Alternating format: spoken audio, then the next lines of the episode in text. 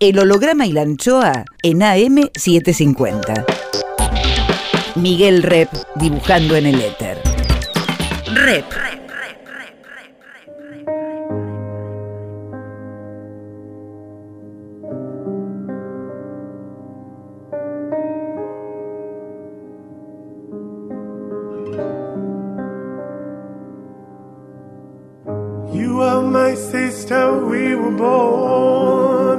Tú eres mi hermana. Vos sos mi hermano. There were times we were friends, but times I was so cruel. Vos estás próximo, aunque lejos estás. ¿A cuántos kilómetros estás? El holograma y la anchoa. Nombre es Miguel Rep. that I feared. You lived inside my world so softly, protected only by the kindness of your nature. El holograma y la anchoa. You are my sister, and I love you. May all of your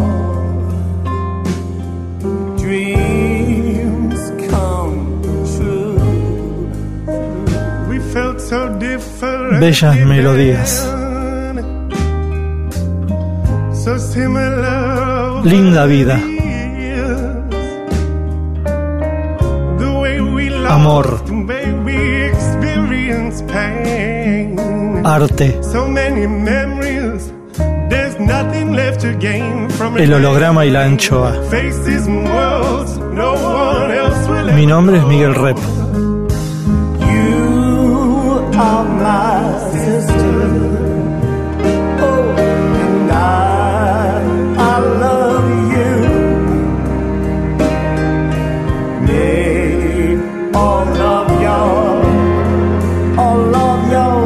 El holograma y la anchoa. Ustedes son mis hermanos.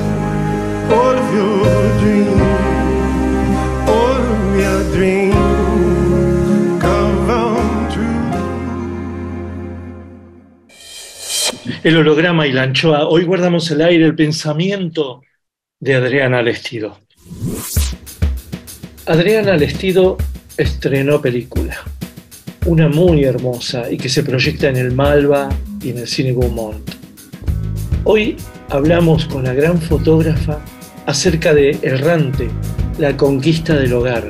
Una película que ella filmó en el Círculo Polar Ártico durante un año y moneda, durante cinco estaciones. Para presentarla a Adriana Vestido, tenemos estas palabras muy especiales que grabó su amigo Guillermo Sacomano. Escuchen. En Adriana Lestido encuentro, además de una amiga fuera de serie, encuentro también a, a una maestra. Admiro la manera en que no solo ella enseña a entender la fotografía, sino su concepción del arte, que está muy inspirada en, en Tarkovsky, en su cine, pero especialmente en la actitud de Tarkovsky de entrega con respecto a la obra de arte.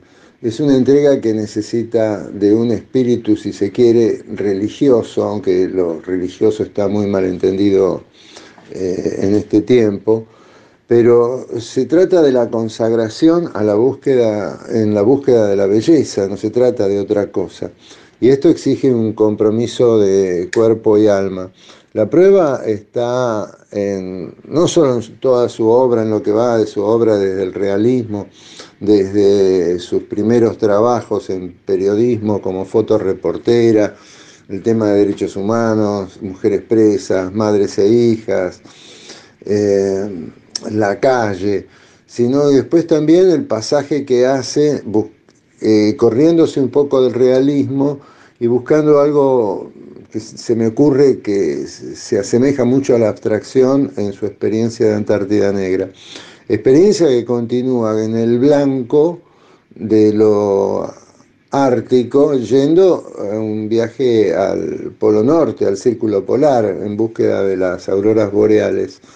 En ese sentido, creo que su película es eh, un- una pieza suprema porque exige del espectador un recogimiento y una meditación acerca de quiénes somos, dónde estamos, a dónde vamos en este planeta tan azotado por la especulación, la voracidad, eh, tan víctimas como somos todos del capitalismo y eh, eh, el- la destrucción de nuestras fuentes de energía, de la destrucción del planeta, no otra cosa.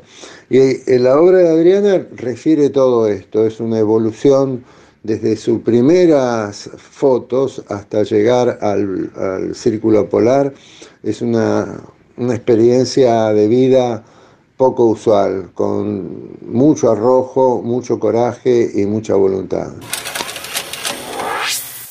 ¿Sos friolenta vos? Sí, ¿Cómo puede ser? pero lo que pasa es que eh, ahí, viste, en el norte tiene una calefacción en todas las casas que es impresionante. Y, y bueno, y afuera, eh, con una mi campera de menos 25 grados que tenía, hasta 25 grados se bancaba. Mm. Y además su- tenían súper buenas botas y todo, ¿no? ¿Y la El problema principal, el problema- para mí el problema principal del frío eh, son las manos, porque las manos se me partían y, tenía doble guante, dobles guantes, igual el primera piel y otros de esos, viste, que no me acuerdo cómo se llaman, que se le saca la, la, la capuchita eh, para maniobrar la cámara y demás, el trípode pero se me partían las manos del frío y me pasó, bueno, en Svalbard, por ejemplo, que no tenía auto eh, y que por ahí estaba muchas horas afuera, eh, era, eh, era complicado, como que te- tenía siempre, bueno, la, la mano con doble guante dentro de un bolsillo y la otra también con doble guante envuelta en la bufanda y así, bueno, iba, porque con auto dentro de todo, en los momentos así más críticos, si el auto estaba cerca, bueno, me metía el au- en el auto y ahí recomponía un poco y después volvía a salir. Pero, pero bueno, cuando en Svalbard que no tenía auto fue más complicado. Y, después el tema, aparte de lo peor, es eh, el cambio de temperatura. Cuando después eh, volvía, eh, entraba a un interior a mi casa, que el dolor ahí es tremendo. Incluso me asusté en un momento porque hubo una vuelta que había estado mucho tiempo afuera, que incluso se me habían mojado. Yo tenía esos dos guantes y otros más por las dudas. Se me habían mojado, llovía, nevaba, todo, bueno, y se me habían mojado todos. Y, y esa vuelta me quedaron eh, moradas las manos y como insensibilizadas. Y ¿Cuánto tenía- tiempo?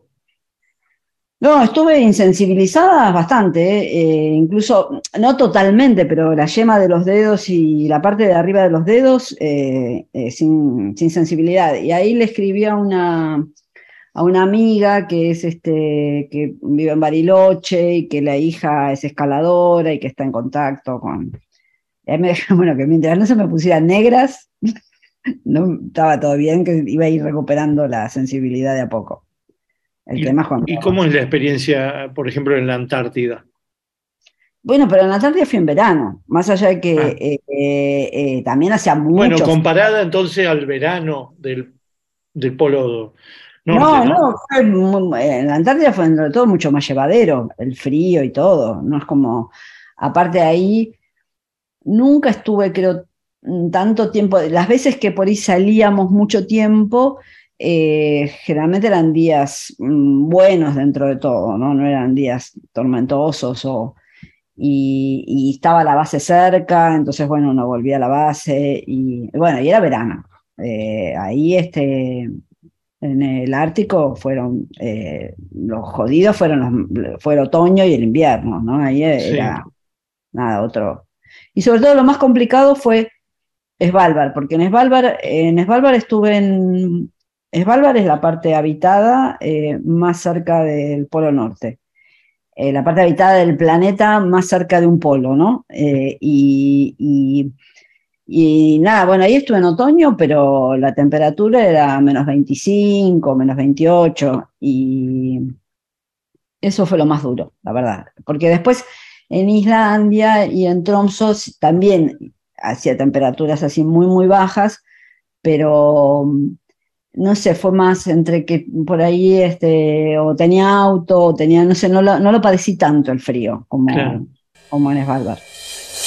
Más, más, más. Más Adriana Lestido, fotógrafa, directora de la película Errante, La conquista del hogar. Rep en AM750. Pero dentro de las particularidades que tiene tu película es imaginarte que estás sola. Esa es la principal particularidad, que no tenés un equipo de producción, nadie te alcanza un café, eh, vos estás ahí, si tenés el dedo eh, gangrenado, estás perdida. Digamos, ¿cómo es? ¿Cuánto duraba cada toma, calculás vos? ¿Vos clavabas ahí el, el- clavabas, No, digamos, tu propia cadeta, tu propia plomo, tu- Sí, eras todo vos? Yo generalmente me plantaba en algún lugar que me interesaba y, y, eh, grababa dos minutos, una cosa así, depende. A veces cortaba la grabación y me quedaba yo ahí en el lugar. Eh, siempre iba con eh, un, un- un termo con café, con té, algo caliente, siempre llevaba. Y, y también fue, bueno, por ejemplo, en, en Tromso, que fue el primer viaje, que ahí fue cuando empezó todo, fue el primer viaje que hice, que fue un mes, ahí había alquilado una casita que en las afueras del pueblo, que es la casita que está, eh, que usó mucho para la difusión de la película, digamos, que están las postales. Y, y ahí eh, eh, un día, bueno, las, eh, yo ahí, digamos, todo comenzó porque quería ver las auroras, ¿no? Y quería registrarlas también, quería filmarlas. Y, y, pero no son tan fáciles de ver. En Tromso es un lugar donde se suelen ver, pero eh, bueno, tiene que darse una serie de factores, ¿no? Para que, para que, para que estén ahí. Y, y, en, y bueno, hay incluso pronósticos de auroras, ¿no? Y, y bueno, y un día que estaba, yo, eso fue enero, digamos, invierno, pleno invierno, crudísimo, y, y un día que, bueno, que eh, eh, decían, estaba pronosticado que iba a haber, este, bueno, así junté coraje, tenía, había alquilado un autito, y bueno, me iba a mandar a un lugar en la montaña donde eh, se veían mejor. Y ahí, este, ahí eh, les fui a, a, preguntar más o menos cómo llegar a mis este, anfitriones, los que me alquilaban, y ellos se asustaron porque había, eh, tenía que ir muy tarde, había avalanchas, había nevado tanto que había en las rutas avalanchas de nieve, y, y entonces, este, eh, nada, bueno, me dijeron, no, bueno, que me llevaban ellos, ¿no? que tenían aparte una camioneta 4x4. Era gente increíble, ¿no? la verdad que topé con gente impresionante. Hablaban Y- inglés. Sí, hablamos en inglés, eh, mi inglés es tremendo, el de ellos también, bueno, pero nos entendíamos. Y nada, y ahí me llevaron ellos y este, después de comer, porque eran, estaba anunciada como eh, después de cenar, después, para las 12 de la noche, una cosa así. Y, y nada, bueno, y ellos llevaron un termo de café y yo me bajé ahí, no, no podía creer esa. Aparte fue- pasó una cosa muy loca, que estaban muy, muy tenues las auroras, muy, muy Sí. tenues. Pero eh, hacía fotos y, y en las fotos las veía mucho más que, que en directo. Entonces Claro. era muy mágico lo que pasaba, porque la cámara la registraba más que yo. ¿Y por qué pasa eso técnicamente? Una cuestión técnica, no, no sé bien por qué, digamos, no sé bien por qué. Supongo que en el ojo está más influenciado, eh, entran otras luces, no sé. Yo las Mm. llegaba a ver, pero muchísimo más. eh, me maravillaba con lo que veía en el, eh, digamos, hacía, la, hacía fotos o grababa y me maravillaba con lo que veía, que, digamos, eh, en el cielo se veían un poco menos. El tema es que me aluciné y, y me quedé ahí plantada, no me movía, hacía un frío tremendo. Y Sí. la, la mujer, digamos, vinieron los dos, era una pareja, y ella, Eva se llama, eh, bueno, cada dos por tres venía con un vaso de café y me decía, toma, toma. como Preocupados, preocupados. Claro, para que, bueno, y ella enseguida volvía al auto, o me decía, ¿por qué no venís un poquito, no? Y volvés a, y bueno, eh, esa primera experiencia fue así. Pero pasó también que en el, en el último viaje, que fue el de Islandia, que fue donde me, me- me agarró la pandemia, el, el, yo Ya es ahí- primavera ahí. No, yo en realidad llegué a principios de marzo, mi idea Sí. era eh, eh, poder estar en el fin del invierno y el principio de la primavera, pensaba estar un mes. Sí. Habla, sigue hablando la fotógrafa y cineasta Adriana Lestido. Y eh, nada, bueno, llegué el 7 de marzo, al toque fue la pandemia y bueno, me terminé quedando tres meses, pero eh, las estaciones no son como uno las imagina. El invierno dura mucho más. eh, todo marzo es crudo invierno, abril es crudo invierno. Y nada, yo llegué este al, aeropuerto, no sé, a las 3 de la tarde, y el viaje hasta el lugar, hasta la cabaña donde eh, que había alquilado, que es en una península que está mucho más al norte, no sé, eran tres horas y media, algo así. Bueno, ahí alquilé un auto, había calculado para llegar con luz y, y en el viaje, eh, eh, nada, bueno, cuando ya había hecho dos horas, bueno, empezó a haber una tormenta, pero tremenda de nieve y oscureció, tenía que ir a dos por hora, entonces se hizo la noche y no veía, digamos, venían como aluviones, como si fueran nubes de nieve, así no, no, no veía, no veía el límite de la calle, no había nadie y, y encima ahí me asusté porque no, viste que cuando en, en lugares así tan fríos hay siempre que llevar, eh, en lugares de nieve y demás, hay que ir con abrigo adentro del auto, agua y demás cosas, por si uno se queda ahí y, nada, ¿no? Y no puede avanzar y este. Pero yo no, no estaba preparada, recién llegaba, no tenía ni agua siquiera dentro del auto. Y la verdad que fue, ese fue un momento muy heavy, porque fue una tormenta tremenda, tremenda.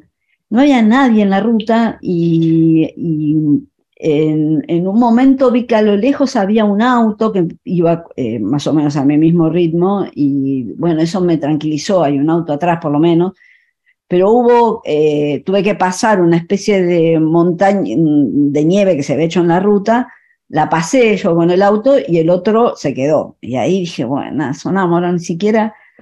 Y bueno, finalmente...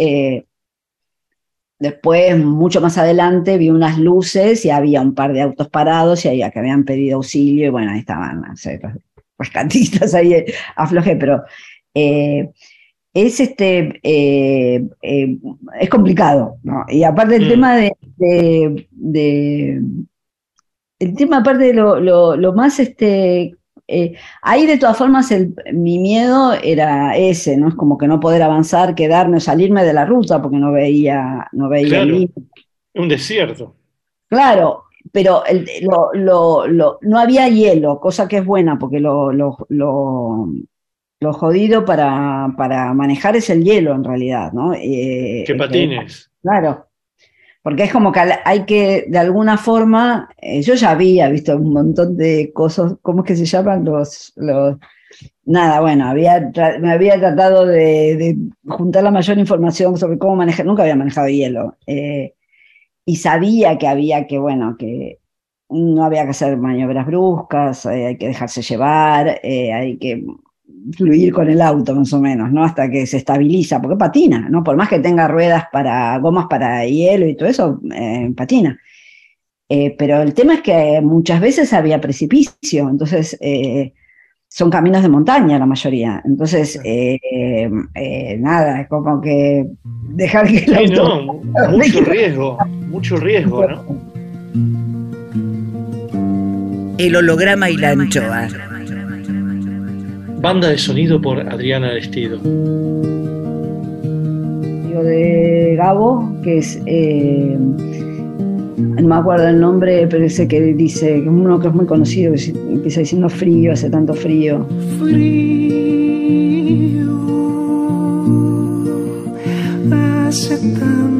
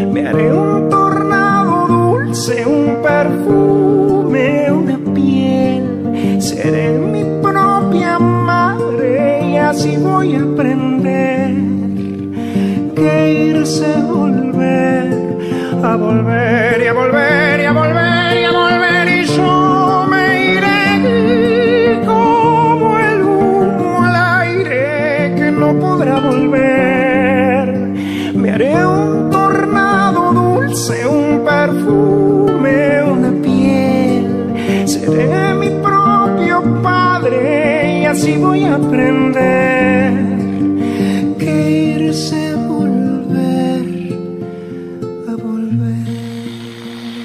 Rep sigue en AM750.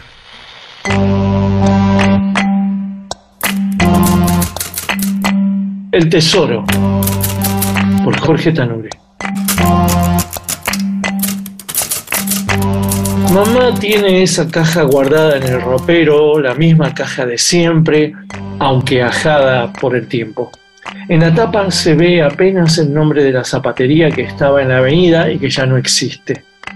Y dentro de ella, años acumulados, gente que ya no está, paisajes arrasados por el progreso, juventudes de hace 60 años, un amor de los padres en el altar y en sus ojos el apuro por concretar lo largamente esperado. ¿Quién era esta? dice mamá tratando de recordar a aquella nena en foto de estudio.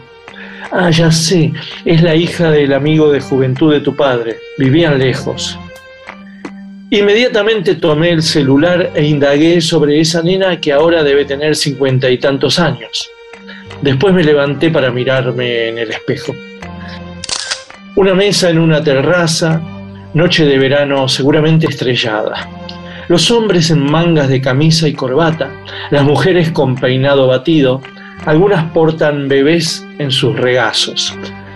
Sobre el mantel, botellas de vidrio, carne asada y pedazos de pan. ¿Cuáles serían sus preocupaciones? Papá posa sobre la vía de un tren. Viste camisa, saco barato, pantalón largo y zapatillas azules con cordones blancos. Tiene un hombre más abajo que el otro y mira la cámara con algo de sorpresa, una leve sonrisa, pero mira el futuro. Detrás, una hilera de eucaliptus centenaria. Debe ser lo único que quedó de aquella instantánea. 1966. La tía Inés está sentada en un sillón, vestido blanco impecable, guantes y una libretita blanca en sus manos. Sonríe, se acaba de recibir de maestra y sabe que va a ejercer en el pueblo. Detrás de ella, su hermana, que será docente al año siguiente, y su prima, que obtendrá ese título tres años más tarde. La tía Inés lleva siglos jubilada. Su cara no es la misma después de décadas de enseñar en una escuelita rural. La caja marrón de los zapatos y llena de fotos está de regreso en el ropero. Volverá a ser abierta cuando alguien las pida y las escenas, poses y recuerdos serán los mismos. Los comentarios también serán iguales a los de siempre. El contenido de las fotos es inalterable. Nosotros no.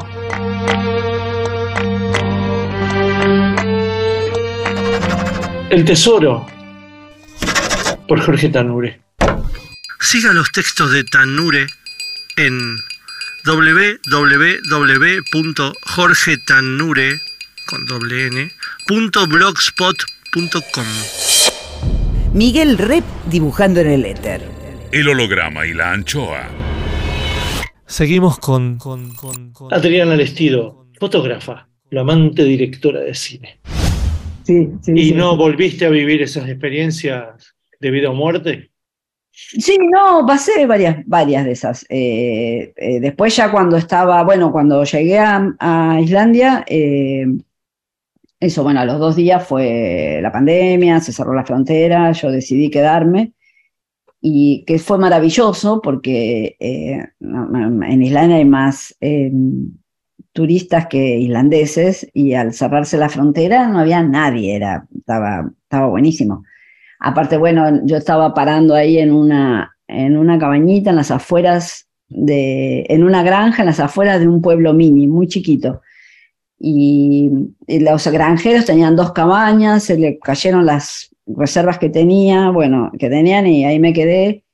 Y ellos tenían su casa, eh, no sé, ponerle a 200 metros de donde yo tenía la cabaña, y una cabaña en medio de la nada, eh, así era la montaña, el mar y nada más. Y hubo una relación así muy, eh, medio también me adoptaron, como los noruegos, ¿no? Como que también les parecía medio insólito, una mina sola ahí.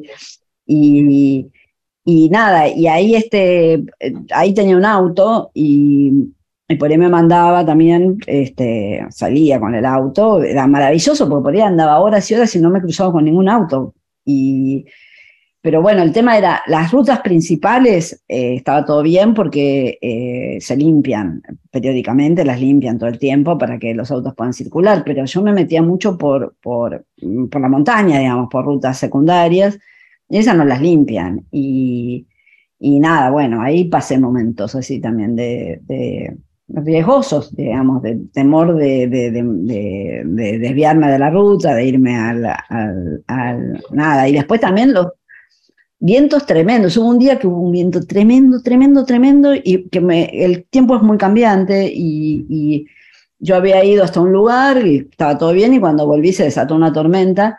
Y también tuve mucho miedo porque era eh, en, la ruta, era una de las rutas principales, no, estaba despejada de nieve, pero el viento era tan fuerte que bamboleaba, era un auto pesado, eh, pero lo bamboleaba mal. Eh, en esas, digamos, cuando son esas, eh, todo el tiempo en Islandia están, eh, hay pronósticos de vientos, porque hay vientos donde piden a la gente que no salgan directamente. Ellos hay un, un este, como un sitio de las rutas de Islandia, donde, bueno, todo el tiempo están marcando bloqueada o no es conveniente, con nieve, resbalosa, con, porque es este, es, es, es riesgoso, ¿no? Como son el, el, el viento es una, es, el viento es tremendo, en Islandia el viento es tremendo. Se me tiró muchas veces, me tiró con cámara y todo muchas veces. Es como, eh, es como que viene y hay que hacer cuerpo a tierra, más o menos, ¿no? Cuando, pero bueno, a veces de nada, qué sé yo, me pasó que venían cosas y por ahí estaba. Hay, hay, una, hay, una, hay una escena de la peli que yo la dejé que se que viene, todo así se corta y se corta porque me tiró al piso con Ajá. cámara, con, con todo. Ajá, claro.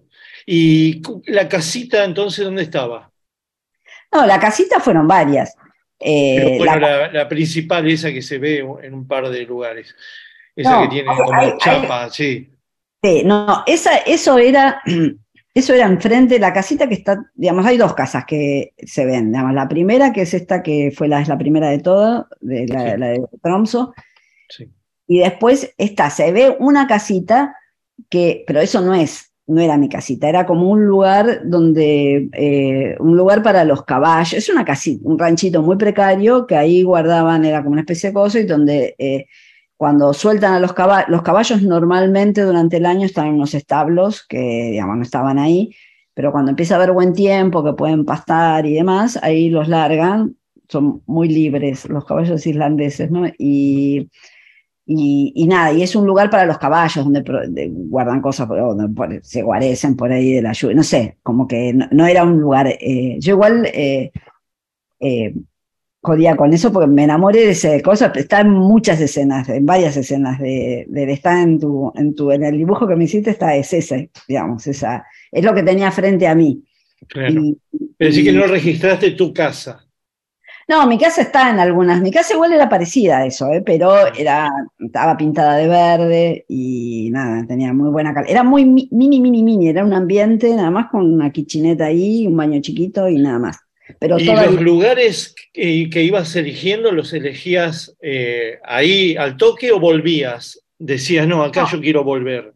Volví, muchos, los que más me fascinaron, volví, fui varias veces. Hay unos que, que, eh, yo, digamos, había Quiero hecho... decir, para fotografiar, vas con el auto y decís, acá, pongo la cámara o digo, ah, acá y vuelvo mañana. No, no, acá me, me quedo acá. acá me quedo. todo cambia todo el tiempo, entonces mañana es otra cosa. No es como, no. Y aparte que no era tanto que, que yo paraba para, eh, para decir, bueno, qué sé yo, por, por, por lo que me atrajera visualmente, sino porque Mm. por ahí sentía algo en un lugar, paraba con el auto y me ponía a caminar y bueno, situaciones, yo sentía algo para yo quedarme ahí, grababa. Pero pasó que... eh, que nada, que hubo lugares que me, me encantaron y que volví muchas veces. Volví en, pensé, bueno, acá quiero volver cuando haya otro clima o no sé qué, no sé, ¿no? Pero por una cuestión energética, más que un- de los ojos, de Claro. la decisión de tus ojos. Claro, por una cuestión de percepción corporal, digamos, de lo que percibía. Claro, eran los lugares donde quería quedarme, ¿no? como a ver Mm. y bueno, y en esos lugares era donde, donde también filmaba. Más, más, más. Más Adriana Lestido, fotógrafa, directora de la película Errante, La conquista del hogar. Rep en AM750. Vos como fotógrafa, acá se podría decir que hay dos novedades. Una es el movimiento y otra cosa es el sonido. ¿Cuántas veces decidía tu oído para registrar? Eh, mi, mi oído decidía, el sonido fue fundamental. Digamos, el sonido y la imagen fue fundamental y fue fundamental el, el poder tener la bendición de trabajar con el sonidista que trabajé, que, que es David Mantecón, que es un capo total. Él se, se enamoró de la película mucho antes que tuviera producción ni nada y se comprometió con hacer el sonido. Yo no tenía un peso me dijo, no importa, en algún momento vas a tener productora, esto me convoca. Y él eh, fue un trabajo muy minucioso de, de reconstruir el sonido original, como que de los... el- bueno, el problema grave con el sonido es el viento que rompe el sonido y entonces había muchos eh, sonidos que estaban rotos por el viento, pero uno no los escucha rotos, uno escucha el viento. Entonces yo, Claro. nada, quería que en la película, en cada escena, estuviera el sonido que acompañaba la imagen, porque es, es como la percepción era de todo, era eh, corporal, era visual, auditiva eh, y, y perceptiva, perceptual más que nada, ¿no? Y, y- y él hizo un trabajo muy, eh, muy fuerte de, de eso, de respetar, lim- limpió, la verdad que los sonidos que yo grabé estuvieron bien, fueron una muy buena base, salvo los rotos, fueron una muy buena base, pero bueno, había que limpiarlos, esos sonidos tenían que sonar bien, tenía que escucharse bien las pisadas, el vuelo de los pájaros, el movimiento del agua, además, ¿no? y el laburo de él fue impresionante, la verdad, ¿no? Es este, yo estoy así infinitamente eh, agradecida. Una reconstrucción, una reconstrucción. Claro. Y trabajamos muchísimo porque es como que yo le, le, primero, bueno, él está en España, es argentino, pero está en España. Y primero hubo todo un trabajo desde acá, bueno, que él me iba mandando lo que iba trabajando y yo le iba haciendo comentarios, iba modificando y así. Y después fui, viajé a Madrid y ahí ya estuvimos dos semanas trabajando juntos eh, allá y ahí fue donde ya se terminó todo. Eh, y no, fue impresionante el, el acceso, así infinitamente agradecida a David, aparte un tipo divino, a él, la mujer increíbles. Y, pero era todo, digamos, y eh, es como que la película es imagen y sonido y es eso, y tiene que entrar, tienen que complementarse una cosa con otra y entrar por los dos lados. Y obviamente que es siempre tu cámara, tu ojo, y vos estás acostumbrada a tener esa, digamos, esas, esos cuatro lados, ¿no? Ese recorte, ese plano. Pero la verdad es que vos in situ y sola es un 360. ¿No tuviste alguna, algún momento la necesidad de hacer un 360? Digo, No. ¿por qué no vine con un 360? Me No. gusta, o dijiste, no, yo quiero este recorte. No, a mí siempre, la verdad que lo que, el único recorte que me interesa, es- pero eso siempre con fotografía es igual, es el visual. Digamos, no, yo no pretendo abarcar más de lo que abarca mi ángulo de visión. Mm. Y, y a su vez, de alguna forma, eh, eh, lo demás está y, e incide en ese ángulo de visión, digamos, es Mm. parte, no tiene por qué ser visible, es como, eh, como Mm. funciona un poco como el iceberg, digamos, que está en la Mm. superficie de lo que se ve, incide eh, sensorialmente, pero Claro. no se ve. Lo- y, y yo quería que fueran como, como cuando uno eh, medita contemplativamente, uno no, va- no sigue lo que pasa en el campo visual, uno está con la vista incluso un poquito más allá de lo que se ve. Sí, Y, y pasa un pájaro, pasa y pasó, no lo seguís con la mirada, ¿no? Lo mismo las nubes, lo que sea. Uno está ahí conectado con una situación determinada, viendo eh, lo que entra en el campo visual, pero ni siquiera viéndolo, viendo un poquito más allá. Y, Sí. y eso es lo que yo quería transmitir. Por eso es como que ni se me ocurría mover la cámara, como Mm. tenía que ¿Y ser lo que pasaba en ese ángulo. ¿Y qué veías más allá? No, eso qué sé yo, es, más que ver es percibir, es como, eh, es como que si, si, si tengo la mirada y me cuelgo con la hojita que está, no sé, eh, no sé, con el pasto o algo que está ahí en, un plano cercano y, me quedo fijo en eso, pierdo la cosa más, eh, más total, digamos, es como que el- el- como que de alguna forma se trata como conectar con el todo, suena un poco pretencioso, pero bueno, es eso un poco, ¿no? Como conectar con el todo desde un pedacito, ¿no? Y entonces Claro. es eso, como, como, como, eh, eh, no, no, y aparte que también hay una cosa que eh, eh, lo mío nunca es muy racional, ¿no? Es como que Claro. yo estoy ahí con lo que me atrae, es muy intuitivo, y entonces me atrae algo, estoy ahí, y jamás se me da por decir, ay, mira qué bueno, qué, qué buenísimo que está este cielo que se está coloreando, o acá que apareció. Claro. Es como que ahí me mando, y ahí estoy, Ahí ¿no? y aparte no tenés decisiones de traveling ni nada, lo dejas ahí. Salvo en el barco, no hay movimiento. No, y el barco es el barco que se mueve, yo no me moví. Yo Exacto. también me puse con el trípode, heavy, digamos, porque era, no, había un viento tremendo ahí en el barco, pero el que se está moviendo es el barco. Yo Sí. sigo ¿Y cómo quietita. haces? ¿Cómo hacías con el trípode para que no se mueva en tremenda Y tormenta? no, y era complicado, porque en, en este, bueno, te- te- tengo un buen trípode, ¿no? Pero eh, era, hubo situaciones, eh, hay una, hay, cerca de finales del verano hay una tormenta muy fuerte y yo ahí estaba viviendo en ese momento en una, en una casa que me habían alquilado la misma, bien al norte de Noruega, la misma gente de Tromso, que era una casa que no tenía agua, que tenía que eh, ir a buscar el agua con unos bidones a dos kilómetros, una, una- estación de servicio. Y, bueno, y ahí este, hubo una tormenta tremenda que, que está en la peli y el viento me hacía, me, me tiraba el trípode y entonces nada, eh, ahí me vinieron bien, tenía los bidones de agua, ahí entonces eh, el trípode tiene una cosa, ¿no? Como para colgarle pesos. Le colgué dos bidones de agua y bueno, ahí, ahí lo fijé y pude, y pude ¿Pero grabar. son trípodes con profundidad o se fijan bien donde No, no, son, tienen, tienen, este, tienen distintas cosas en, la pun- en, la- en los extremos de las patas para las distintas superficies. Es como que si, si es tierra se puede clavar, eh, bueno, pero bueno, no- son cosas que no, no, de todas formas, cuando el viento es tremendo, digamos, no hay, No no, hay no hay manera, no, no, es tremendo. Mm. El holograma y la anchoa.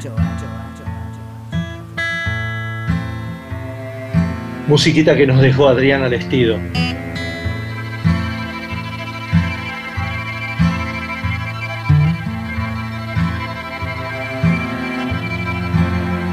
Where, from where world come step right along. You leave him, break the branches where he's gone.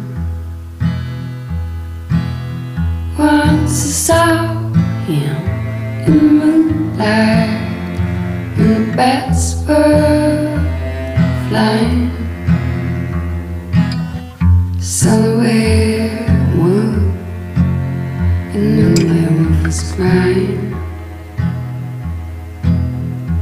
Round nobody know, but nobody knows how love remains. Is up, teared out, his clothes. I didn't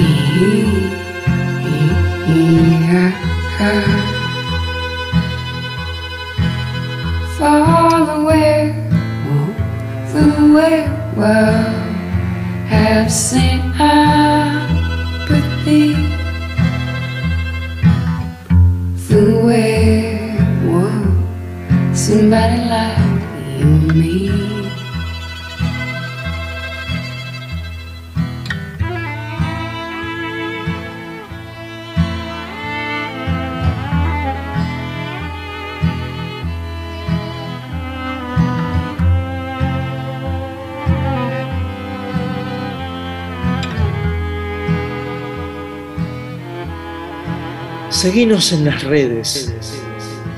En Facebook, El Holograma y la Anchoa. En Twitter e Instagram, Miguel Rep. El holograma y la anchoa.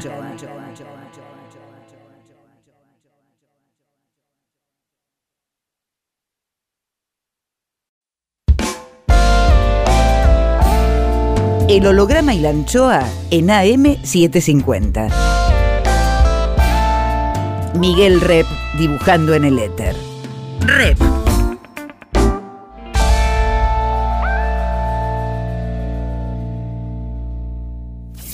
Cuadritos finales. Más Adriana Lestido. La yapa, yapa, yapa, yapa, yapa. Y con respecto a la aurora boreal, lo que vos ves ahí es lo que uno ve en las fotos, pero vos estás ahí y hay espaldas tuyas, está, a espaldas tuyas sigue el, el- el cielo. ¿La aurora boreal solo se ve a frente tuyo o también se ve a tus espaldas? No, la- las auroras son una locura, porque las Porque vos ves algo, vos ves la aurora bo- boreal, pero ves el horizonte.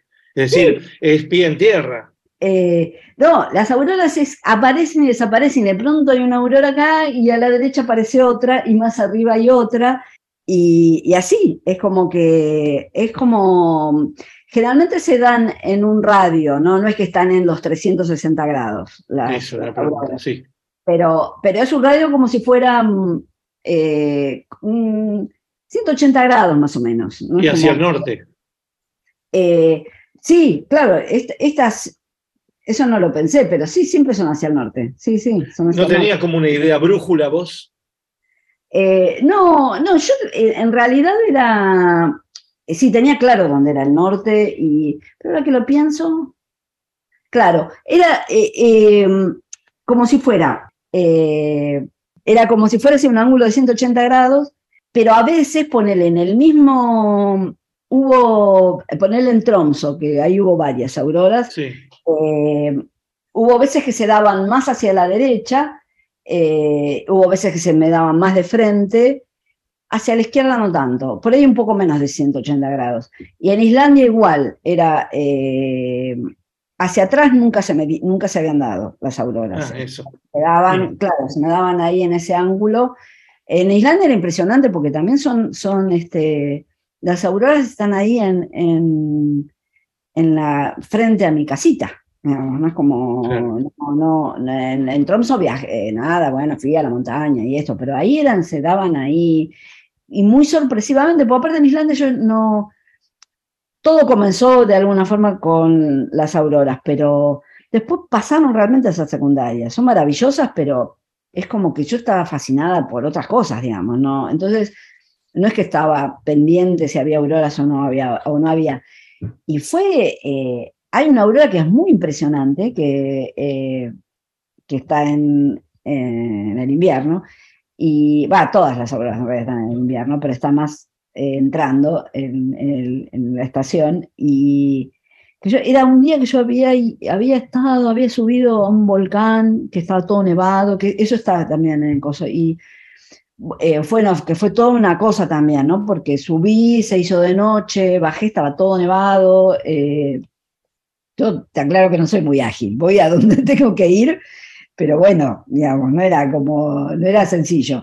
Y volví extenuada hacia mi casa feliz porque había estado buenísimo estar en el volcán nevado y bueno, y, nada, volví así, me empecé a preparar algo de comer ahí.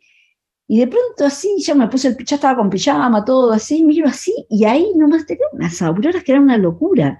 No, no, me puse la campera arriba del pijama, armé la cámara como pude y, y nada, y ahí salí en pijama a hacerlas, digamos, pero eh, como que estaban ahí en la puerta de mi casa, ¿no? Como eso, eh, pero siempre se, se daban así, de frente o hacia la derecha, donde estaba la montaña, un poquito hacia la izquierda, pero, Mm. pero después otra cosa muy loca que pasaba era en, eso, en, eso lo vi en Svalbard, ¿no? Que era la monta- Yo siempre eh, sigo mucho, estoy muy pendiente de la luna, ¿no? De la salida de la luna, del horario de salida, de las fases de la luna. Y, y ahí me, no, terminaba de entender, porque de pronto la veía salir de un lado y la veía después de otro. No era lógico lo que pasaba con la luna. Claro.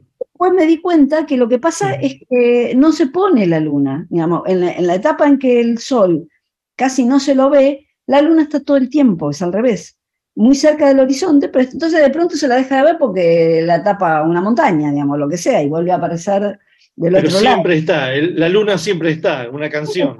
Claro, y, y a, a su vez, cuando es eh, la etapa de la, la luz permanente, en el verano del día eterno, la luna nunca está. Es como que o está el sol o está la luna. ¿no? Cuando está el Claro. sol todo el tiempo, la luna no está. Y cuando el Claro. sol no está, la luna siempre se la ve. Entonces era, yo pensaba que la veías, digo, pero esta hora sale la luna, si ayer salió. Y no, es que no estaba saliendo, estaba bordeando el horizonte. Es este. Mm, Y al sol también es muy hermoso, ¿no? Verlo, eh, porque es como. No, no se, no, no se llega a poner, sino que va bordeando el horizonte. Y cuando se empieza a poner, eh, se pone, pero queda muy pegado al horizonte. Entonces eh, sigue habiendo luz y una luz rara, y, y nada, y después sale, ¿no? Es como. El holograma y la anchoa. Atenti.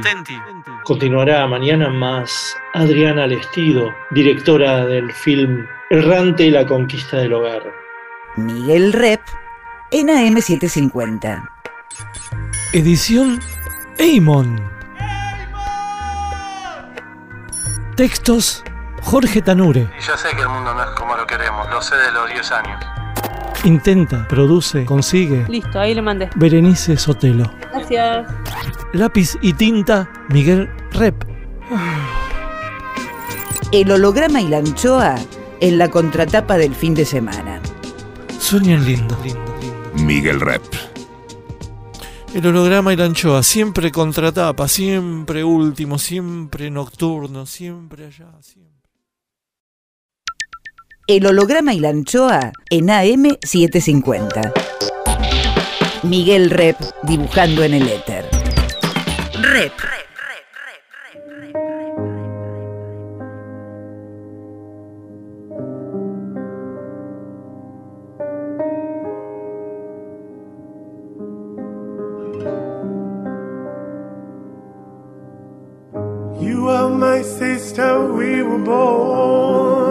Tú eres mi hermana.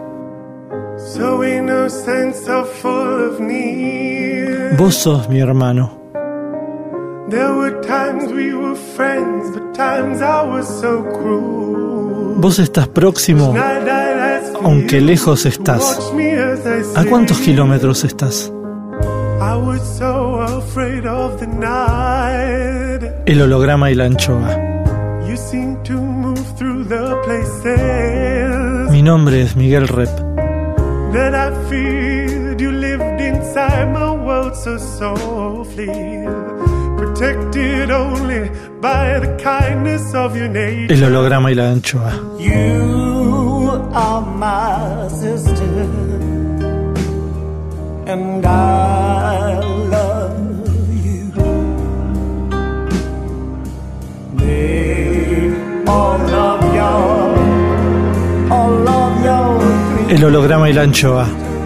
Ustedes son mis hermanos.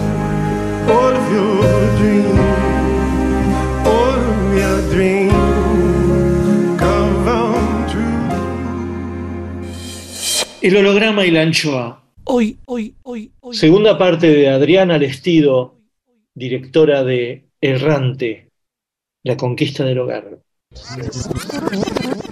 No, Esta no, experiencia de Errante, ¿cuándo empezó a hacer una película en tu cabeza? mi cabeza, digamos, mi cabeza eh, empezó, eh, primero te decía, fue el viaje este a Tromso de un mes para ver las auroras y fue muy fuerte lo que sentí y ahí dije, no, yo quiero estar en estos lugares en todas las estaciones y hacer algo. Pero, como película, como filmadora. No, yo ahí todavía no sabía si. Era, era, una, una- era lo máximo que quería una película, pero no sabía si sería una película. Sí sabía que tenía que ser imagen en movimiento y, y- y- y sonido, digamos. Eso sí sabía. Ah, Pero podían ser de pronto proyecciones, digamos, proyecciones eh, y con Inmersiva, sonido. claro. Claro, digamos, podía ser eso, ¿no? Sabía sí que, que tenía que ser la imagen en movimiento, pero, pero el movimiento dentro de la imagen, a mí, aparte siempre en fotografía, más allá que, que, nada, que siempre trabajé las fotos en serie, como relatos visuales y demás, eh, y que siempre me encantó armar proyecciones con las fotografías y con sonido, eh, en la fotografía siempre me atrajo mucho eh, las velocidades lentas. Es como que no me importa que la foto esté, pierda nitidez, que esté borrosa. Me, me gusta mucho sentir el tiempo en la imagen transcurriendo. Eh, yo me acuerdo una vuelta, eh, salí a hacer fotos con eh, Humberto Rivas, ¿no? Que esto, bueno, no, que éramos amigos y yo, para mí es lo más, Humberto, ¿no? Es como, eh, y él hace, eh, él, bueno, ama el, el, este, los- las horas así, el, antes del anochecer y después, y antes del amanecer, ¿no? Esas horas de cambio, ¿no? De la luz, esa luz. Y, y nada, y él- fuimos al Tigre a hacer fotos a la- al atardecer, después del atardecer, y, y él hace unas tomas larguísimas, por ahí de 10 minutos, 15 minutos, y hace cosas conmigo, no porque yo no juego al ajedrez, pero si no él me contaba que sale a veces con otro fotógrafo que juega al ajedrez, me ponen a hacer la foto, hacen una jugada de ajedrez, siguen y así, ¿no? Y esa cosa de el tiempo haciendo la imagen me encanta, ¿no? Es Claro. como, me encanta. Entonces yo quería que fuera eso, que fuera el tiempo, que- y que se pudiera el tiempo y tras. Bueno, de hecho también eh, la vez pasada fue lindo, ¿no? Porque vi este, vi esta película, no, me acuerdo, ah, una de Spielberg eh, que es medio autobiográfica, que se llama Los Fanderman. Sí, eh, como un apellido. sí, algo así. Los Y es- Better, no sé qué. Sí, y es, en realidad, es, este, es medio su historia, ¿no? Y, y, y entonces este, está sí, el personaje chiquito y los padres eh, lo llevan a ver una película por primera vez. Y, y él está asustado de lo que va a ver en el cine, ¿no? Está muy asustado. Entonces los padres, para calmarlo, le dicen, no, bueno, no tengas miedo. Eh, en realidad eh, son como muchas fotos que se mueven, ¿no? Es como... Y eso es el cine, 24 Eso es el cine. imágenes por segundo, ¿no? Es, es eso, son 24 fotos en un segundo, ¿no? Y yo quería sentir eso, digamos, que eso se vea ese movimiento, ¿no? Es como, Claro. era lo que tenía claro. Claro. Y a su vez, como también empezó con el tema de las auroras, viste que las auroras, eh, hay una cosa muy eh, artificial con las auroras, viste, con, eh, lo- hay videos con donde se acelera el movimiento, eh, digamos, Ah, o ok. sus colores. Yo quería la realidad de las auroras, ¿no? Como- y quería el movimiento real de las auroras, que es muy, Cinema Verité. Sí, y es muy sutil, es muy suave, no es como que, no es como los videos que se suelen ver, que fue, viene una, es como que va, viene, se desvanecen. Claro. Y entonces, eso, así empezó, ¿no? La cosa.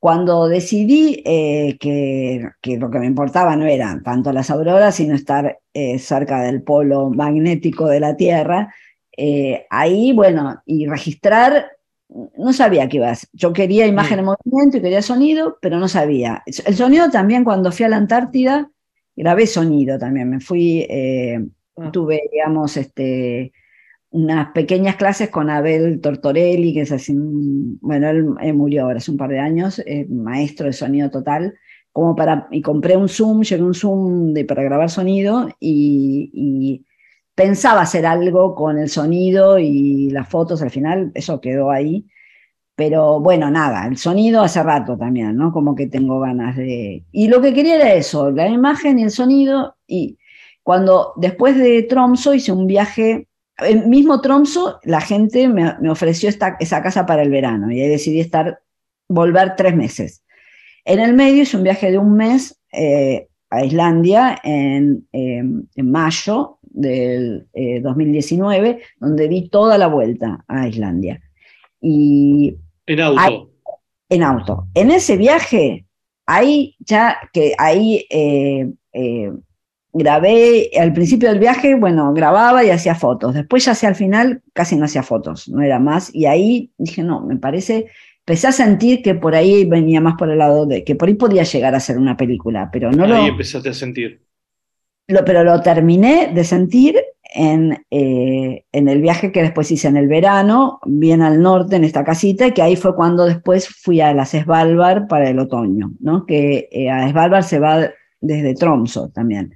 Habla, sigue hablando la fotógrafa y cineasta Adriana Lestido. Y ahí es cuando me di cuenta que estaba haciendo una película, que no sabía en qué, digamos, si le iba a poder hacer.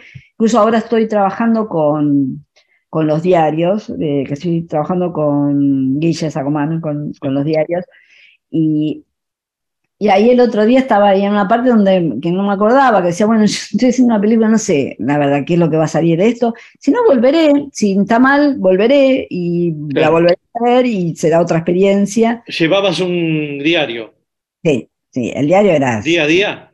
día a día, sí. Eso fue mi- mi- yo creo que lo- la, la- mis compañeros fueron la cámara y el diario, ¿no? Poder escribir, escribía todo, salvo los días que salía temprano a hacer algo, a las mañanas siempre escribía y eso me, me ayudaba muchísimo, ¿no? Como, como Y en esos diarios no hay un, en esos diarios no está registrado el momento en que vos ponés es una película, no hay un degradé entre, entre Sí, lo que no es y lo que será. Sí, pero es muy, muy, este, muy, muy sutil, claro, porque en realidad terminé de confirmar que era una película eh, cuando en la edición, en realidad. No es cuando- Bueno, eh, porque hay decisiones de guion, porque tenés la decisión de las estaciones, de las cinco estaciones, digamos, Sí, tenés la decisión de poner textos, ¿no? de hacer separadores negros con textos, y tenés inserts de música, que Sí. son los que quiebran de alguna manera el sonido ambiente, paisajístico. Bueno, ¿no? pero son siempre, la, la música era la que yo escuchaba, no es que, y son, corresponden a planos, a los planos, a los únicos planos que están grabados desde adentro, que no es desde el- a través del vidrio, no es como, y, y en, en realidad, que eran, que iba a ser las, todas las estaciones, eso lo decidí en el primer viaje, Ajá. eh, eh, que iba a estar dividido por estaciones, que no iba a tener eh, voz en off, odio la voz en off en general, digamos, salvo que sea Herzog, me embola la Sí, voz en off. this is the, this is the taiga. Es como que es muy. eh, la voz tiene que ser una voz muy especial, ¿no? Que, Claro, que- es como, él es como Dante Alighieri, ¿no? claro, ese, su voz es parte de la imagen, digamos, Sí. eh, el, el sonido es una voz que se incorpora totalmente, ¿no? A la imagen y al sonido que sea. Sí. Eh, pero en general, yo no, no quería que fuera el sonido ambiente, no quería. eh, quería que la presencia humana fuera lo más, digamos, no, ni, ni, ni- ni mi voz, ni mi. Bueno, obvio que hay una persona atrás de la cámara, ¿no? Y eso Sí, se puede imaginar. Pero, Pero, tu voz es la música que escuchabas. es la música que escuchaba, claro. ¿Y cuál y era la música que escuchabas ya que estamos? No, y bueno, Nick Cave, por ejemplo, eh, fue muy fuerte lo que pasó con Nick. Nick Cave lo escucho siempre, desde siempre, desde que lo descubrí con la sala del deseo, me volví loca. Y en los 80. Y, y ahí, cuando estaba en, en las Svalbard, eh, salió el disco del Ghosting, que es un doble. Eh, yo estaba a- eh, atenta, digamos, a la salida del disco y es un disco muy especial, aparte porque es eh, el disco anterior, eh, viste que él se le murió un hijo, un- uno de sus gemelos. Sí. El disco anterior eh, se murió cuando estaba haciendo el disco anterior. Y, y es muy, eh, es muy oscuro, el disco es muy bello también, pero es, es- es más denso, ¿no? más oscuro. Ghosting es más eh, como la, la aceptación de la muerte, ¿no? Y la aceptación de la muerte y la aceptación de la muerte también como parte del ciclo vital, ¿no? Y que, y que eso era lo que yo quería transmitir, ¿no? De alguna forma. Claro. Cuando salió ese disco, eh, yo lo escuchaba todos los días, dos veces por día, digamos. y ¿Lo escuchabas escuchaba. eh, por la música o, o por la letra? Yo no, me, no, no, ni sabía bien qué era lo que decía, salvo una partecita, no sabía bien lo que decía, pero me llegaba todo y lo escuchaba, escuchaba, ¿eh? me ponía ahí a escucharlo, no, no, no es que me hacía otras cosas mientras sonaba el Sí, disco. Y él, hay eh, el estribillo, hay un estribillo de una canción que eso yo, se me quedó en la cabeza, pero como un mantra, y ca- caminaba por esas calles tremendas de, de, del Longyearbyen, que es el pueblito, digamos, que, con, partiéndome del dolor del frío, con esa, es como, una, como un mantra, con eso en la cabeza, ¿no? Y decía, esto es lo que yo necesito, pero ni qué, dice, ni qué, ¿cómo, viste? ¿Cómo, cómo, cómo hago? ¿no? Es como... Y, pasó algo increíble porque cuando estaba en, en- en Islandia, después, ese, para esto te digo, ese, eso que yo tenía en la, esa canción, que es la última canción, él ahí relata una, una especie de anécdota que no es anécdota exactamente, no sé cómo se lo llama, bueno, que cuentan, se cuenta mucho en el budismo, que es este, de una mujer que Kisa se llamaba, que se le muere el bebé y no puede aceptar la muerte de su bebé. Entonces dice que no, que su bebé no está muerto, no lo puede enterrar porque no está muerto. Ella está loca, así, enloquecida de dolor. Y entonces le dicen que vaya a ver al Buda. Entonces va- lo va a ver al Buda y Buda le dice, bueno, yo te voy a ayudar, pero tenés que conseguir semillas de sésamo de una casa, de alguna familia del pueblo donde no haya habido ninguna muerte. Y ella sale feliz a buscar las semillas de sésamo pensando que, bueno, que Buda le va a salvar. Y bueno, obvio, recorre todas las casas del pueblo, siempre hay, en todas hay una muerte. Y en ese recorrido ella termina aceptando la muerte de su bebé y bueno, y lo entierra y, y, y, este, y, y se convierte en una de las discípulas eh, principales de Buda. Y, eso eh, Cave lo canta con una voz que se le para, bueno, es lo que suena en, el coso, ¿no? Y, eh, eh, y es tremendo, ¿no? Y es este, eh, y, en, y, en, realidad lo que dice es, bueno, en inglés se, es otra, se dice de otra manera más linda, ¿no? Pero es como que es un largo camino encontrar la paz interior, una cosa así. Pues él dice peace of mind, yo no sé si mind es exactamente interior, pero bueno, ese es el sentido, ¿no?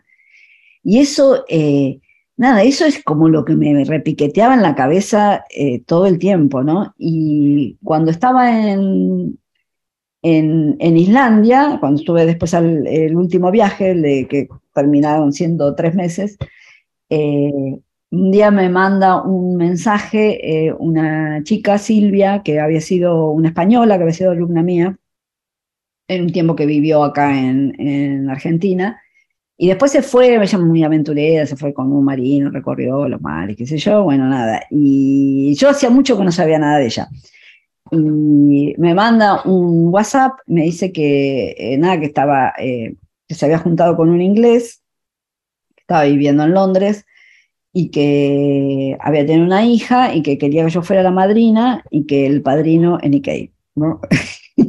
bueno, y ahí digo, bueno, tampoco más cerca Ikei de, de, la película.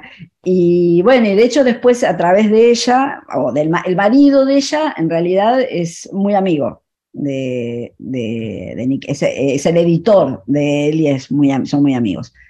Y, y entonces, bueno, a través de ellos eh, le pedí, digamos, eh, y él, la autorización para usar su música y él muy generoso, eh, me dijo que me la daba gratis le mandé aparte eh, el pedacito de la película donde está su música, lo que hay antes y después, para que viera más o menos de qué. Y fue una cosa, me dijo que estaba honrado, que el coso, que feliz, que buenísimo, que, que, que, amaba mis fotos, que no sé dónde las conocía, ¿no? Es como mandó un, mandó un libro después a través, no sé, hermoso fue todo.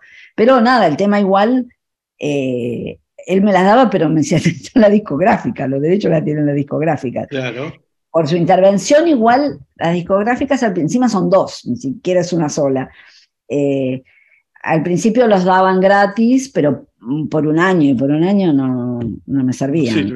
Bueno, finalmente fue, se logró todo un arreglo y lo dieron, eh, hubo que pagar, obvio, de los derechos, pero mucho menos que lo que cobrarían. Eh, bueno, eso, a Nikkei lo escuchaba mucho el holograma y la anchoa.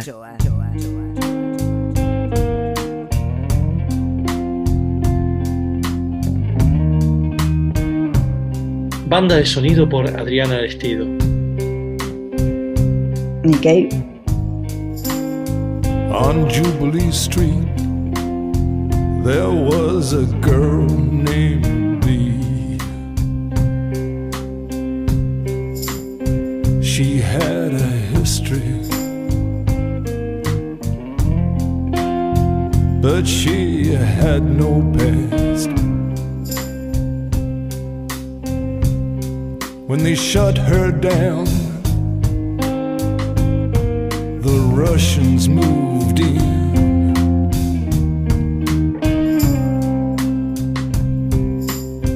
Now, I'm too scared. I'm too scared to even walk on past. She used to say,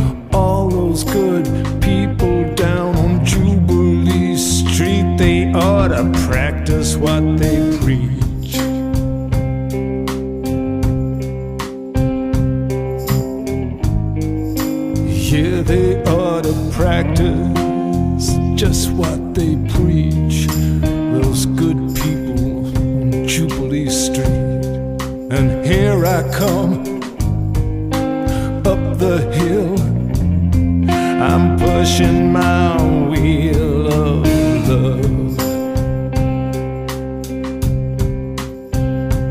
got love in my tummy and a tiny little pain.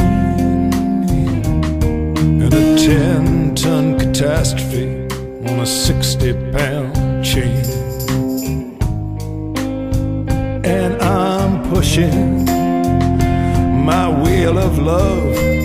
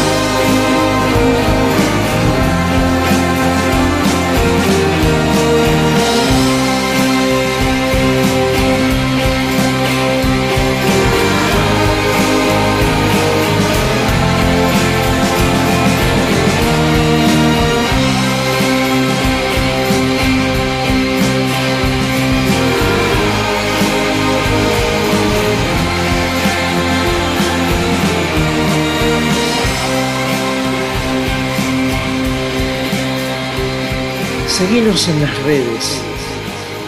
En Facebook, el holograma y la anchoa. En Twitter e Instagram, Miguel Rep. Rep sigue en AM750. El recepcionista de arriba. Oh my God. Juicio al invitado. Como todos sabemos, está científicamente comprobado que cuando morimos subimos al cielo nos reciben para testearnos en el juicio final. Todo lo que hicimos, deshicimos y omitimos en vida es examinado por un barbudo con alas llamado el recepcionista de arriba, quien juzga si somos recibidos en el paraíso, nos penitencian para guardar en el purgatorio o nos destinan forever al infierno. Nubes, leve viento, ausencia de olores. Examen, examen, examen más. Cuadrito 1. El recepcionista de arriba recibe a Adriana Lestido. Lestido. Comienza el interrogatorio. ¿Qué destino prefiere para su eternidad? Eh, ¿Paraíso, purgatorio o infierno? Paraíso. ¿Y qué cree merecer viendo su vida ya vivida? ¿El purgatorio, el infierno o el paraíso? Parece que el paraíso no me queda muy. Paraíso, creo. Pretencioso, pero bueno.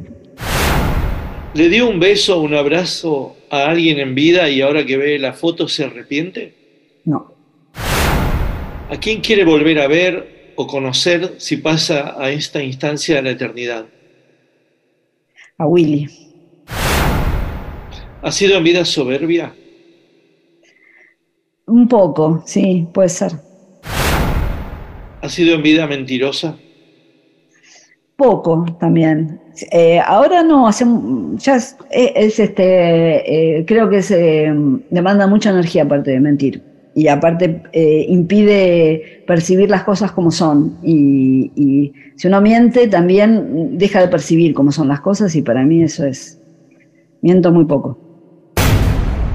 El recepcionista de arriba. Arriba. Miguel Rep dibujando en el éter.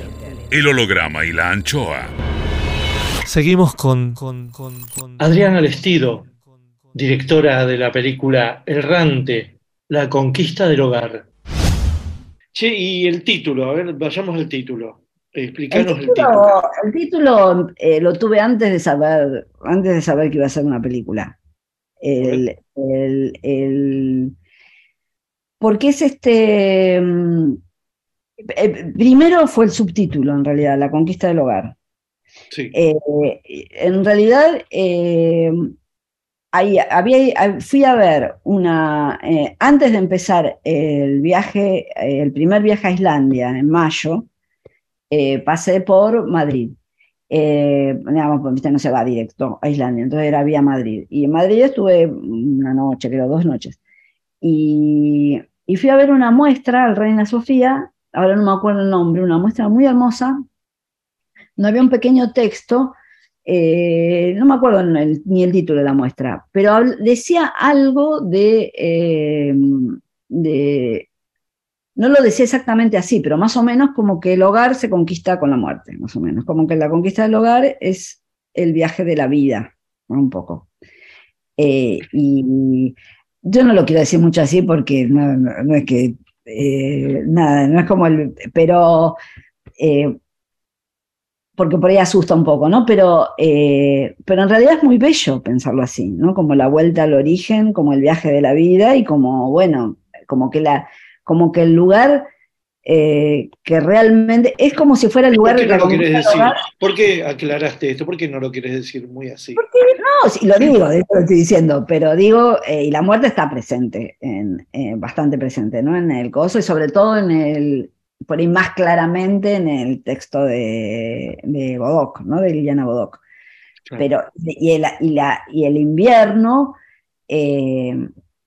es un poco, atravesar el invierno es un poco atravesar la muerte, ¿no? Y es, es el ciclo vital, y bueno, y la muerte es parte, ¿no? Es como del ciclo vital, ¿no? Es como, eh, pero, pero eso, ¿no? Es como que como que el- el- el- la conquista del hogar para mí, yo lo, lo- lo sentí como que es, es eso, ¿no? Es como, eh, ese era el título, ¿no? Es como, eh, es como la, la- la- el viaje de la vida, ¿no? Como que ¿Y el lugar errante?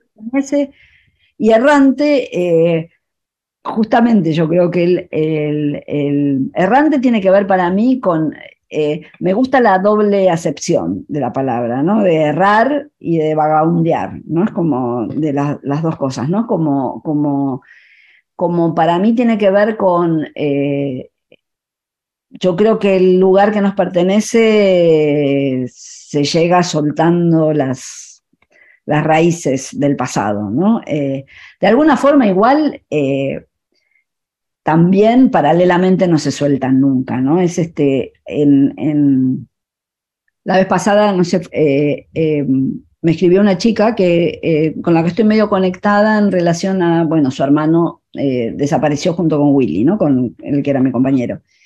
Y, y ella vio algo, digamos, que yo para nada lo había pensado por ese lado, eh, en la película le llegó mucho y volvió a sentir la presencia de la búsqueda del desaparecido, ¿no? Es como, y, y yo no lo había pensado así, pero, pero sí me vino inmediatamente la, la, la- la última, digamos, eh, viste, el gran Gatsby termina eh, diciendo algo así como, bueno, no lo voy a decir exactamente, ¿no? Pero bueno, como así vamos adelante, botes que reman contra la corriente, eh, empujados incesantemente hacia el pasado. Eso es así un poco, ¿no? Como que no se libera nunca, digamos. Pero de alguna forma sí, yo creo que el desafío justamente más que nada es eh, liberar de los condicionamientos del pasado, ¿no? De una vida, digamos, y eso es lo que ayuda quizás a soltar amarras y bueno, Más, más, más. Adriana Lestido, fotógrafa, la amante directora de cine. Rep en AM750. Pero viste que los aymaras tienen la idea de que el pasado está adelante y el futuro está Sí. detrás, sí, sí. ¿no? No. Es decir, que el pasado es lo que uno ve. Sí, el- el- claro, en realidad yo creo que está todo junto. En realidad mi- Eso, esa, la pregunta es para vos, ¿dónde está el pasado y dónde está el futuro? en el presente, está todo junto. Para mí, en el- incluso a mí El siempre me... presente que es el cuerpo nuestro, ¿qué es? El, el ahora. En, la- en el ahora está el pasado y está el futuro. Y, y, eh, y incluso a mí me- siempre me pasaba mucho, viste que se dice eh, que la fotografía es pasado, ¿no? Porque Sí. bueno, registra un momento que pasó. Sí. Y el cine es presente, bueno, no sé, a veces eh, como... eh, y para mí, yo veo una foto y la veo ahora, digamos, es Mm. como, nunca la veo como pasado. Conecto y me hago una historia, y aunque sepa que es una imagen que se hizo hace 50 años atrás, no me importa. Ese, eh, si la imagen está viva, si es, si es una imagen eh, fuerte, con vida, está sucediendo ahora, ¿no? Sí. Y yo creo que la, la fuerza de, de- de- de una imagen justamente es que es una hora donde está lo que pasó y está lo que vendrá también, ¿no? Es como, Claro. creo un poco en eso, ¿no? Digo Pero en el entonces- pasado, más que nada como, como condicionamientos de una vida, en ese sentido, ¿no? De la familia, de, de todas esas cosas, ¿no? De todo el lastre que uno lleva, ¿no? En ese sentido lo digo, ¿no? Más que nada de, de soltar y de errar y de vagar, ¿no? Como, como sobre todo de, de, vagar por lugares desconocidos, ¿no? De, de experimentar en lugares desconocidos, en soledad, porque por otro lado es muy distinto, eh, por más desconocido que sea el lugar a donde uno va, viajar con compañía es muy diferente, ¿no? Entonces, es este, yo creo que eso fue, para mí lo fundamental era hacer ese viaje en soledad, y, y eso yo creo que fue lo, por eso era fundamental no, no tener equipo, nada, cuando, cuando- ya incluso en el último viaje, que ya tenía claro que estaba haciendo una película, ni se me ocurrió, pasó por la cabeza, de, bueno, entonces llevo un sonidista o no sé, o alguien que me ayude, me maneje, no sé, no, digamos, porque la experiencia era la experiencia de la soledad. Y, Es tremendo, es tremendo, porque ni siquiera es la literatura donde vos podés irte a un lugar y escribir sola, ¿no? Esto es dejar patente la soledad, ¿no? Claro. Porque en la literatura, bueno, no notás, no notás si estuviste con alguien o no. Claro, ¿no? claro, claro, claro. ¿Y soñabas mucho en la errancia esa? Sí, sí, eh, de- depende, ¿eh? No, depende. Había momentos en que soñaba muchísimo y otros momentos en que me extrañaba que no soñaba nada, nada, ¿no? Que, que lo escribía en el diario, no estoy soñando nada, ¿qué pasa? Para mí no es buena señal cuando no, no recuerdo los sueños y, y aparte me guío mucho por los sueños también. Y entonces nada, pasaba, pa- había- venían como en cataratas los sueños, por, por ahí había cosas que venían, soñaba todo el tiempo, sueños así, fa, fa, fa, y de pronto no me acordaba de nada, ¿no? Es como eso pasaba así. ¿Y qué te pasa con los sueños? ¿Qué, qué, qué- qué son en tu vida los sueños? Una guía, es una guía, el inconsciente me está diciendo algo, ¿no? Entonces siempre los escribo, porque por más que me parezca una boludez o, o- no entienda, eh, después los vuelvo a leer y entiendo un poco más, ¿no? Eh, los contextualizo un poco más con lo que pasó después, por del sueño, o, eh, y es como que me ayudan a ver, como, como la expresión un poco, ¿no? La expresión también es el inconsciente, ¿no? Y también ayuda a ver. El holograma y la anchoa.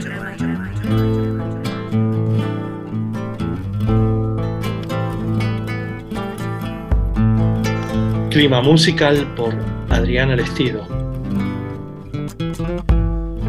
Palo Pandolfo, eh, Candelaria, encendieron en la noche, Candelaria, tus pupilas. Gracias a Dios.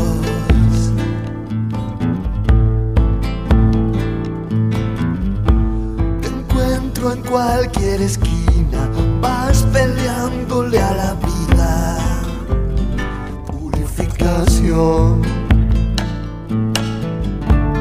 En las pampas yo te espero, encendiéndome en el vuelo, tu pestañear. En las flores de tus ojos, bebiendo el polen de sojo, mi corazón.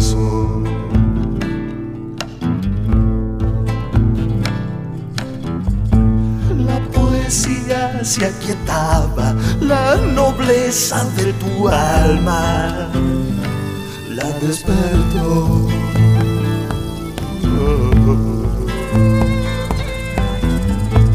Candelabros en tus ojos, en la calle Candelaria se enamoró. En las pampas sobrevivo porque volando contigo no hay dolor. Odio de los enemigos y el amor de los amigos. Tu flor y yo.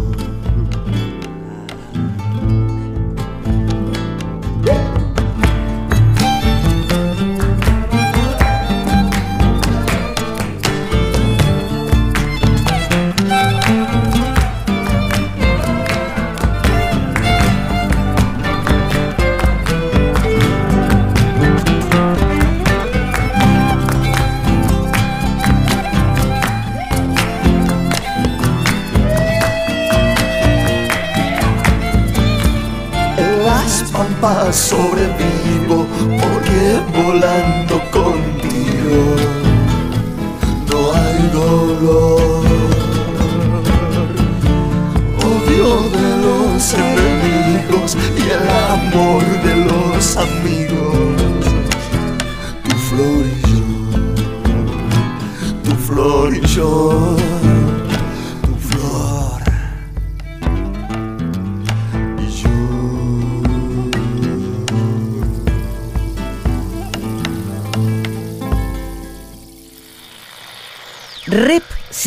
en AM750. El recepcionista de arriba. Oh my God. Juicio al invitado. Hay gente que espera entrar en el paraíso, pero hay muchos en el paraíso que esperan que entre cierta gente. Cuadrito 2. Continúa el interrogatorio a... Adriana Lestido. Lestido.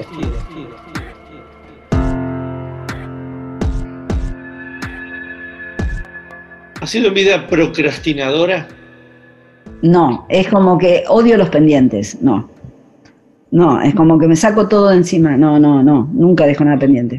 Por más jodido que sea. ¿Ha sido en vida celosa? Un poco, pero no mucho.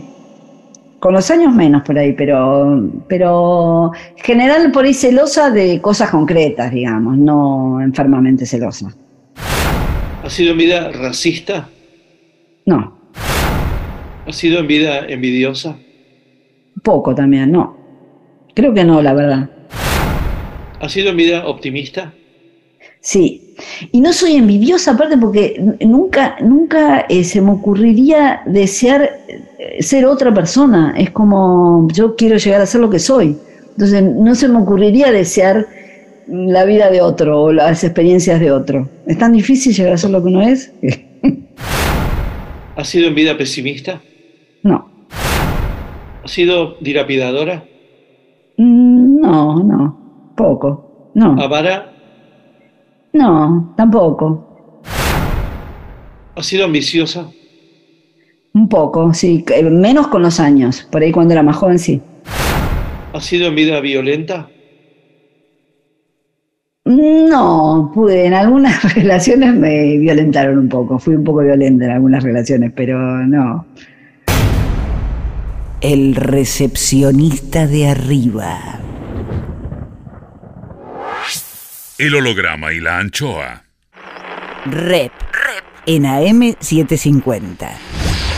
Volvemos con, con, con, con- Más Adriana Lestido, fotógrafa, directora de la película Errante, La conquista del hogar.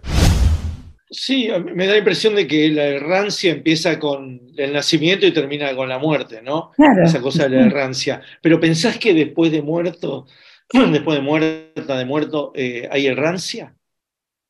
No, no, no, no. Eh, Yo sí creo que el alma sigue su camino. Sí, sí, seguro, seguro. Eso seguro. Yo estoy segura que, que, que la muerte no es el fin. Estoy segurísima. Eh, no sé, qué, qué sé yo, ¿no? Es como, eh, no sé para dónde seguirá, ¿no? Pero eh, hay, hay una. Hay, el otro día vi un documental de Tarkovsky, ¿no? Sobre Tarkovsky, que, esa, pa- que lo hizo en realidad, está en Coso, en Cinefilia Malversa. Lo hizo en realidad una, está buenísimo, lo hizo una, una italiana. Eh, parte de ese documental, yo ya lo había visto, lo habían tomado, digamos, de, hay otra película que, que se llama Dirigido por Tarkovsky, que es, eh, es medio el making of de Sacrificio, y después hay otra cosa chiquita, que, que eso lo hizo su, su montajista en realidad, ¿no? Eh, y lo, lo armó después que él se murió. Y hay una parte donde él dice, eh, eh, él eh, la, la italiana esta graba gran parte en, en- él está como una especie de arroyo, no sé, una cosa así, ¿no? Al lado de un agua. Y entonces le cuenta, le pregunta algo de la muerte, la, la- la- la- mujer, y él, cuen- y él dice, mm, no, no, que no le tiene miedo a la muerte, que, y que había soñado hacía poco que estaba muerto, y que, y que era genial lo que sentía muerto. Es como que, que sentía una liberación, una cosa así de, ¿no? Que se sentía re bien, ¿no? Es como, eh, y después la, la, mujer le pregunta, ¿vos crees que sos inmortal? Sí, dice él, ¿no? Eh, es muy lindo, la verdad. Y yo creo que hay, eh, obviamente, no sé, ¿no? Igual son mis, qué sé yo, eh, los estados del alma después de muerte, de la muerte, bueno, también dependerán de la vida, ¿no? De, de lo que pasó con esa alma en vida, ¿no? Por- Este por- viaje tuyo, este viaje tuyo tan registrado, ¿es un viaje hacia tu muerte? Sí, yo creo que to- toda la, mi vida es un viaje hacia la muerte, ¿no? La No, vida pero hay, hay, hay Acá hay un poquito- que Sí, acá es un poco, bueno, también tengo 68 años, qué sé yo, yo espero que me queden eh, mucho. Un poco más, una, una década mínima. ¿Pero le más. tenés miedo a la muerte? Como No, Tarkovsky no. no. le tiene. No, no le tengo. No, No. no. Ni tampoco le tengo miedo. eh, lo que, a lo único que le tengo miedo es a morirme de golpe. Al revés de lo que dice mucha gente que, ay, que sueñan con tener un infarto. Eh, eso me parece. eh, si yo no poder despedirme, no, no poder dejar. eh, no poder hacer no bien. prepararte. No prepararte. Eso es, lo que, eso, es lo, eso es lo único que no me gustaría, ¿no? Es como, no le tengo miedo a la, a la agonía. El, me acuerdo en, yo no sé si vos viste, pero viste vos un- el primer documental de Reyero, que es Vivir. Él ahí, que es, eh, son todos, este, son, no sé, varias historias eh, que tienen HIV. Y está Liliana Maresca. Está Liliana Maresca en un momento muy luminoso de ella, ¿no? Que ya había pasado eh, un momento donde parecía que se moría eh, y que ella decía eh, que nada, como que estaba internada en, el Ramos Mejía y que ya estaba entregada a la muerte y que de pronto le atravesó un rayo de sol, la llevaban en camilla y le pasó un rayo de sol y ahí dijo, no, yo quiero, quiero más vida, quiero vivir más, ¿no? Y de hecho se recuperó y vivió unos años más. Pero, y ella ahí decía, no, que le, que le tenía un poco de miedo al sufrimiento, a la agonía de la muerte, pero que decía, pero que en realidad eh, debe ser parte, ¿no? Porque así como eh, nacer debe ser terrible para, para atravesar, doloroso, atravesar el canal de parto, salir al mundo, ¿no? Y, y esa adrenalina que genera, digamos, bueno, es parte, ¿no? De, del empujón para nacer, que, que la adrenalina por ahí de, de- de la agonía y del dolor, eh, que también por ahí debe ayudar, ¿no? En el- al empujón, digamos, para, bueno, ¿no? Como para pasar eh, a otro plano. Eh, no, eso es lo que no me gustaría, eso, morir de golpe, ¿no? Como... Mm. Querés bueno. ser consciente de que se viene la muerte y que Sí. forma parte de tu existencia. Sí, Y la tampoco la podés sentir hoy, no lo podés sentir hoy esa experiencia. No, no, No claro. lo podés anticipar. No, no, claro. No, no, no. Rep sigue en AM750.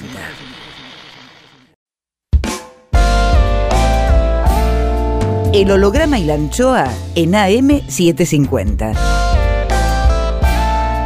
Miguel Rep dibujando en el éter. Rep.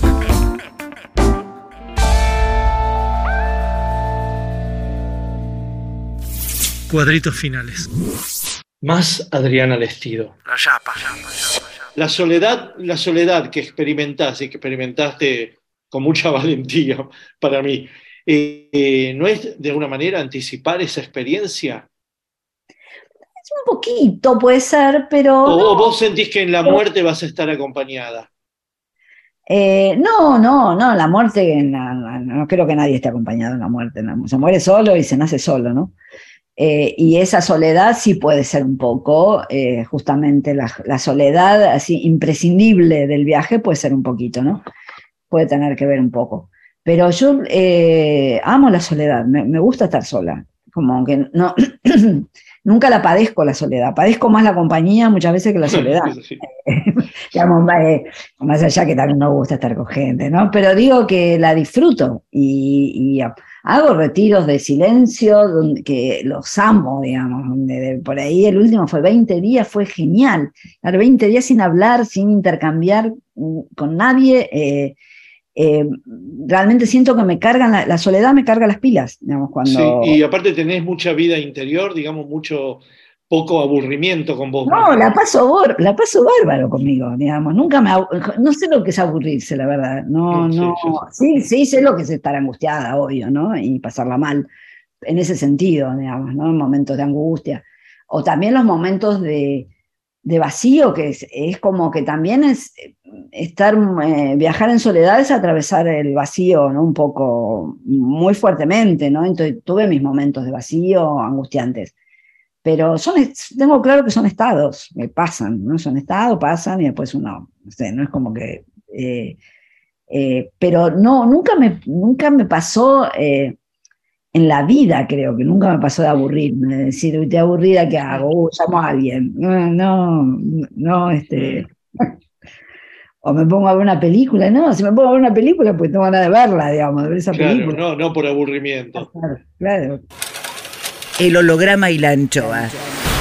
El recepcionista de arriba. Oh my God. Juicio al invitado. Según pasan los años en capacidad hotelera, el infierno tiene más problemas de alojamiento que el paraíso. ¿Por qué ocurre esto? Cuadrito 3. Termina el interrogatorio y se procede al veredicto.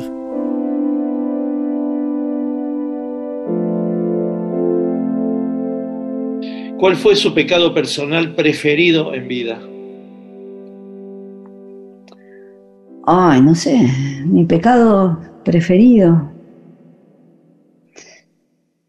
Eh, no sé, un pecado preferido, no sé decirlo.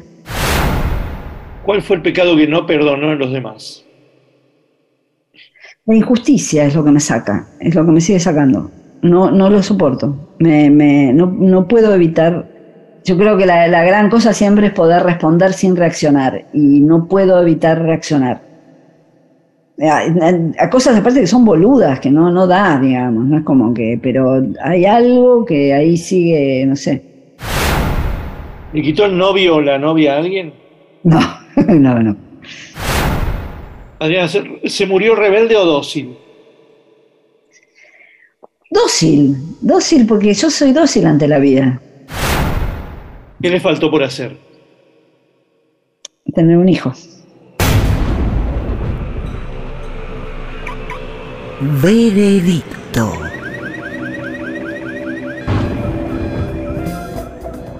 Sopesando con cuidado las serenas respuestas de la señora fotógrafa y observando en sus palabras una curiosidad de niña, reflexiones adultas, arte, maravillas, afectos, pecados, virtudes y otras olas polares, por todo ello sentenciamos a Adriana Lestido al purgatorio. Purgatorio. Y esperamos su película. Dejo constancia, el recepcionista de arriba. El recepcionista de arriba. Ya igualmente estuviste en el cielo, en el purgatorio, en el paraíso, en en, el infierno, ya estuviste en todos lados, no sos el Dante ya. No, no, no. El holograma y la anchoa. Miguel Rep en AM750. Edición Eimon. Textos Jorge Tanure. Sí, para algunos es más horrible que para otros. Es injusto el mundo, es una mierda. Intenta, produce, consigue. Listo, ahí le mandé. Berenice Sotelo. Gracias. Lápiz y tinta Miguel Rep. El holograma y la anchoa en la contratapa del fin de semana. Sueñan lindo. Miguel Rep. El holograma y la anchoa, siempre contratapa, siempre último, siempre nocturno, siempre allá, siempre.